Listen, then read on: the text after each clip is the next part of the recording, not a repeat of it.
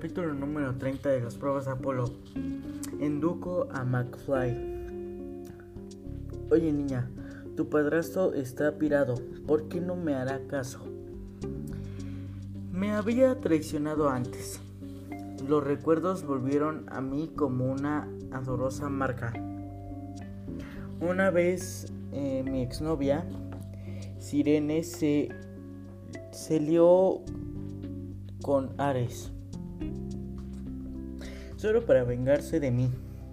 En otra, en otra ocasión Artemisa me disparó en la entrepierna porque estaba coqueteando con sus acosadoras.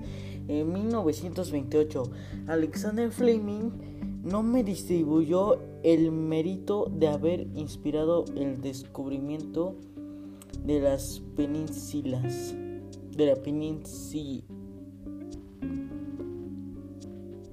de la penicilina. Eso me dolió, pero no recordaba haberme equivocado tanto con respecto a alguien como Meg. Bueno, al menos desde, desde lo de Irving Belling. Alexander Ratimi, Ratimei este, Band. Recuerdo haberle dicho nunca triunfarás en, en una con una canción tan cursi. Somos amigos, Meg. Mi voz sonó petulante, incluso mis oídos. ¿Cómo has podido hacerme esto? Meg me miró con las zapatillas rojas, el cansado de color primario de una traidora. Intenté contar contártelo, intenté advertirte. Tiene buen corazón. Nerón sonrió. Pero usted y Meg solo han sido amigos durante unos pocos días.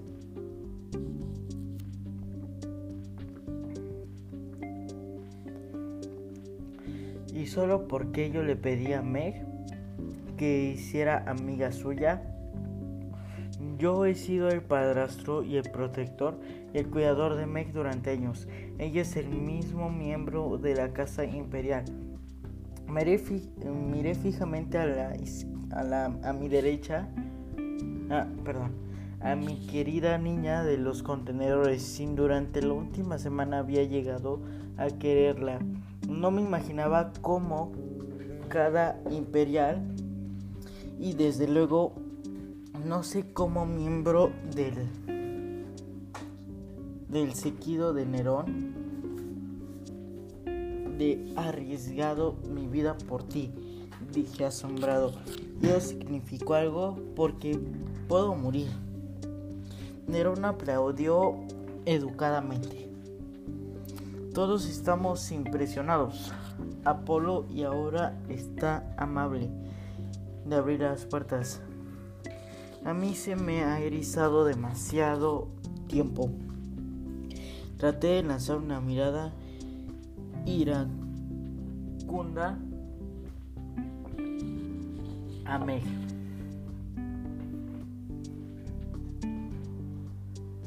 Pero solo lo, solo lo hice sin ganas. Me sentía demasiado dolido y vulnerable. A los dios no les gustaban sentirnos vulnerables. Además, Meg ni siquiera me miraba. Aturdido me volví, me volví hacia las puertas de los robles y entonces vi que sus troncos funcionaban funcionados lucían deterioros de los, de los intentos previos de Nerón, marcas de sierra eléctrica, quemaduras e hendiduras de hojas de, de hacha, incluso algunos agujeros de bala.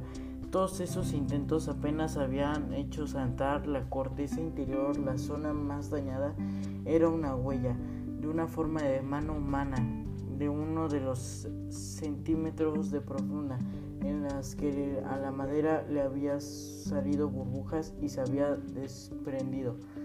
Miré la cara inconsciente de Paulie, el dios del geyser colgado y atado con los cinco semidioses ha hecho Nerón.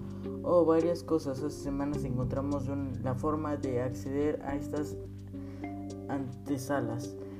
El laberinto tiene una abertura muy práctica en el hormiguero de los Mikkers, pero cruzar esas puertas ha obligado a Palico al palacio ayudarlo.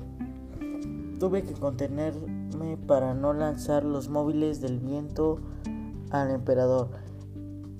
Han utilizado a un espíritu de la naturaleza para destruir la propia naturaleza. ¿Cómo lo puedes soportar eso, me? Melocotones gruñó por una vez. Me dio la impresión que el espíritu de los cereales podían estar de acuerdo conmigo. La expresión de Meg era impenetrable, como las puertas. Miraba fijamente los huesos que cubrían el suelo. Vengan ya, dijo Nerón. Meg sabe que hay espíritus de la naturaleza buenos y malos. Y dos del Heiser era uno pesado no sea más que pedirnos que nacemos encuestas. Además, no deberían haberse alejado tanto de su fuerte de su fuente de poder. Fue bastante difícil capturarlo. De todas formas, ¿cómo puede ver su vapor si no sirve de mucho? Y los cinco semidioses pregunté, ¿también los utilizó?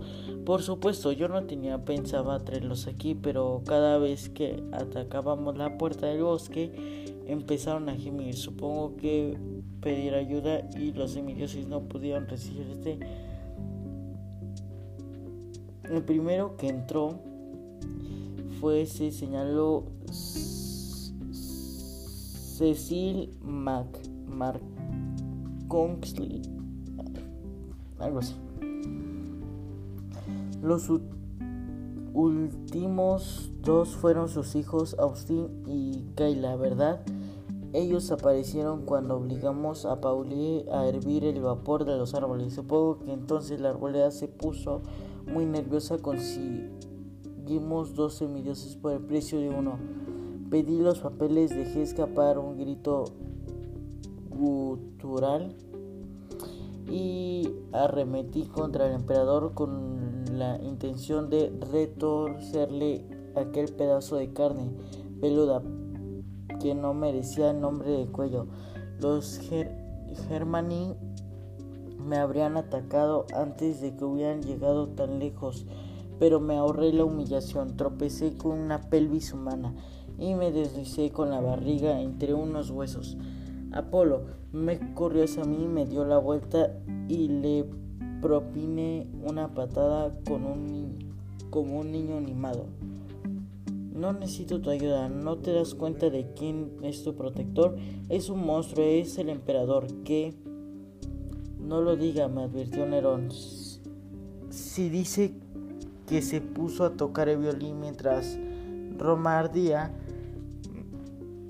mandará a Vicent Garay que lo desollen para hacerme una coraza con su pellejo.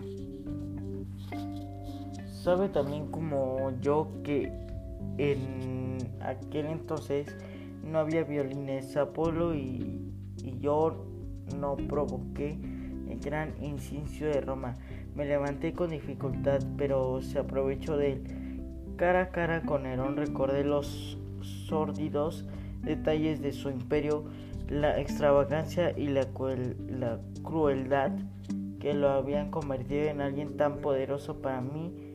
Sin su antepasado Nerón era ese pariente al cual nunca quieres invitar a la cena de las Lupersales. Meg dijo, tu padrastro se quedó mirando como el 70% de Roma se destruía, docenas de, mil de miles de personas murieron. Yo estaba a 50 kilómetros de allí, en Aincio. Gruñó Nerón. Volví corriendo a la ciudad y dirigí personalmente el cuerpo de bomberos. Solo cuando el fuego puso en peligro su palacio. Nerón puso los ojos en blanco. ¿Qué le voy a hacer si llegue si qué le voy a hacer si llegue eh, justo a tiempo para salvar el edificio más importante? Mex se tapó los oídos con las manos. Dejad de discutir, por favor. No le hice caso. Hablar me parecía preferible a mis otras opciones como ayudar a Nerona o morir. Después del gran incienso le dije, en el lugar de construir las casas del monte platino, Nerón arranzó el barrio y se construyó un nuevo palacio. La Domus Aurea. El rostro de Nerón adquirió una expresión soñadora. Ah, sí, la casa de oro. Era preciosa. Meg tenía mi propio lago. Tras cientas habitaciones fresco de oro.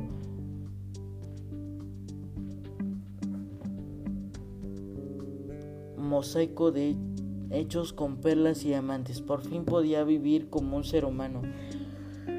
Tuvo el descarado de poner una estatua de bronce de 30 metros en su jardín. Le recrimé una estatua de usted como Apolo, Sol, el dios del sol. En otras palabras, se hizo pasar por mí, desde luego. Combinó Nerón esas estatuas, me sobrevivió después de muerto.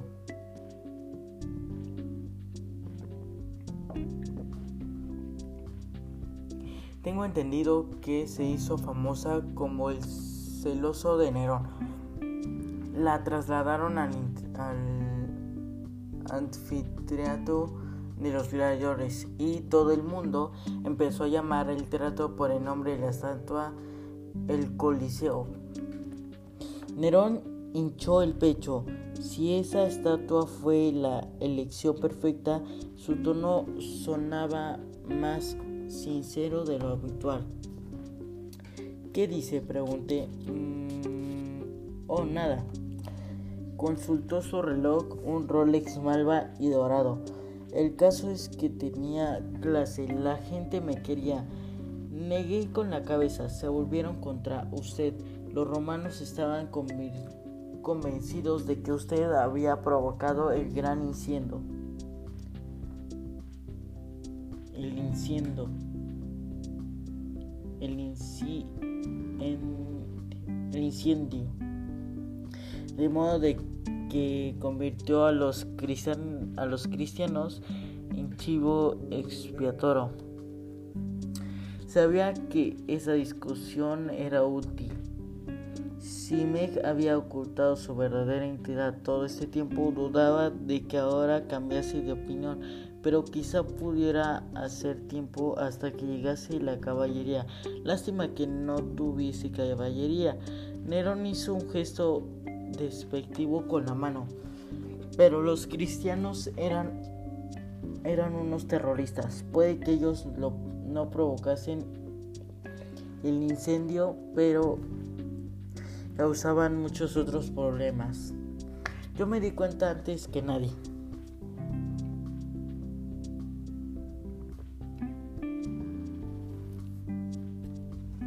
Se los daban de comer a los leones, le expliqué a Meg.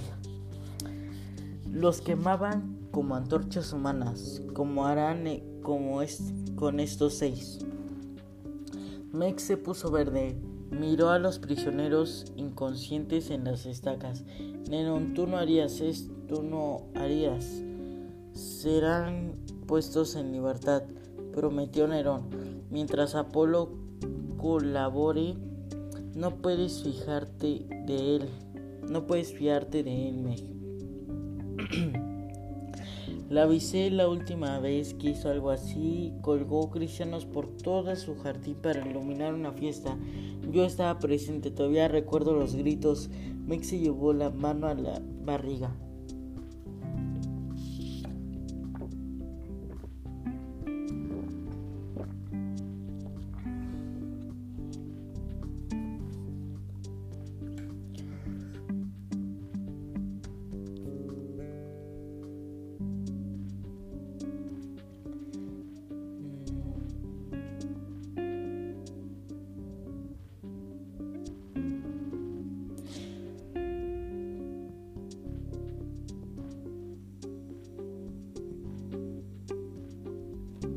Te creas, sus cuentos querida, dijo Nerón. Eso fue propaganda inventada por mis enemigos.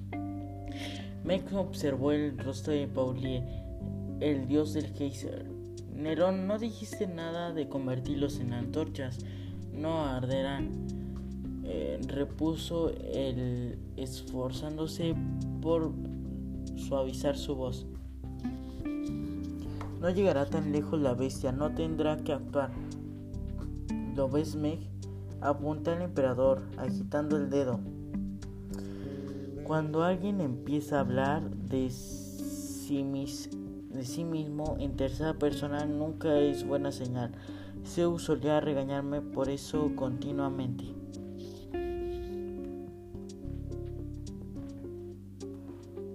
Vince y Gary dieron un paso adelante agarrando tan fuerte sus lanzas que le pusieron los nudillos blancos. Yo no me andaría con cuidado, advirtió Nerón. Mis germanis son susceptibles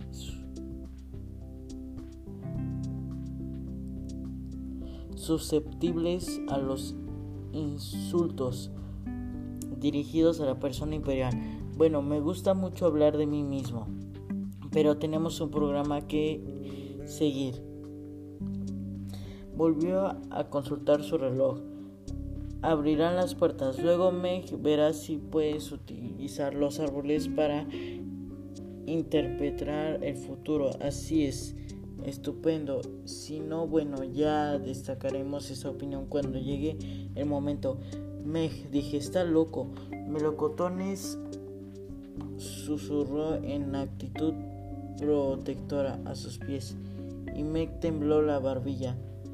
Nerón se preocupó por mí. Apolo me dio un hogar y me enseñó a luchar. Has dicho que mató a tu padre. No, la niña negó profundamente con la cabeza. No una mirada de pánico en los ojos. No, yo no he dicho eso. La bestia lo mató. Pero Nerón resopló. Oh, Apolo, no entiendes nada. El padre de Meg era débil. Ella ni siquiera lo recuerda. Él no podía protegerla. Yo la crié, la mantuve con vida. Me desmoralicé aún más. Ignoraba todo lo que había pasado me, o lo sentí ahora, pero conocí a Nerón. Me daba cuenta de la facilidad con la que había manipulado la percepción del mundo de una niña asustada a una niña sola.